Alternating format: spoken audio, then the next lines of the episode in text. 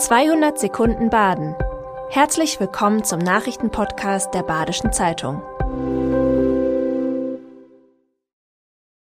Die Nachrichten am Mittwoch, dem 31. Januar. Es ist entschieden. Felix Rotenhäusler wird der neue Intendant am Theater Freiburg ab der Spielzeit 2025-26.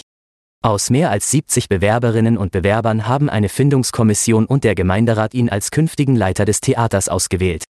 Kulturbürgermeister Ulrich von Kirchbach zeigt sich erfreut über die Entscheidung. Rotenhäusler sei nicht nur erfahren, er wolle auch mit seinem Spielplan alle Teile der Stadtgesellschaft ansprechen und sich mit der städtischen Kulturszene vernetzen. Der 43-jährige Regisseur kommt vom Schauspiel und war zuletzt am Theater Bremen. Sein Interesse gilt ebenso dem klassischen Theater wie neuen, experimentellen Formaten. Im Schloss Bondorf finden dieses Jahr wegen Problemen mit dem Brandschutz keine Kulturveranstaltungen statt. Auch das Narrenmuseum hat zu. Das geplante kulturelle Programm wird stattdessen in verschiedenen Kommunen im Landkreis stattfinden. Dass es so kommen würde, war bereits bei einer Brandverhütungsschau im Dezember klar geworden. Erst nach einer Sanierung des Schlosses auf Basis eines neuen Brandschutzkonzepts können dort wieder Veranstaltungen mit vielen Besuchern stattfinden. Mit der Sanierung kann wohl frühestens nächstes Jahr begonnen werden. Wegen eines ganztägigen Streiks fahren diesen Freitag keine Busse und Bahnen der Freiburger Verkehrs AG. Die Beschäftigten streiken für weniger Wochenarbeitszeit und bessere Bezahlung im Schichtdienst. Von 3.30 Uhr in der Nacht auf Freitag bis um 5 Uhr am Samstagmorgen soll der öffentliche Nahverkehr der VAG stillstehen. Auch die Schauinlandsbahn, das Kundenzentrum am Bertholdsbrunnen und das Fundbüro der VAG sind betroffen. In Betrieb bleiben die Buslinien 15 und 32 sowie teilweise die Linien 24, 33 und 34.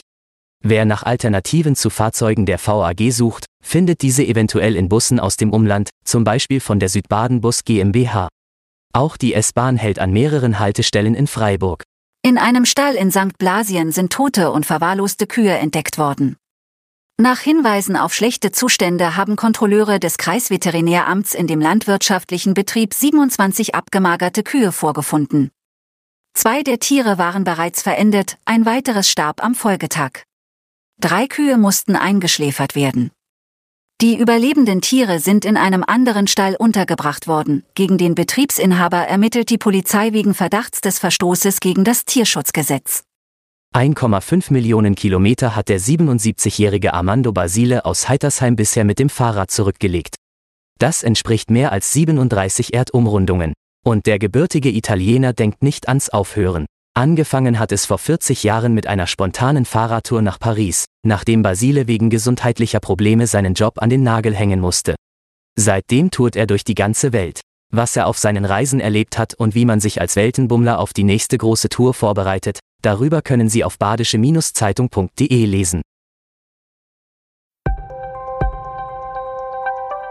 Das war 200 Sekunden Baden. Immer montags bis freitags ab 6.30 Uhr.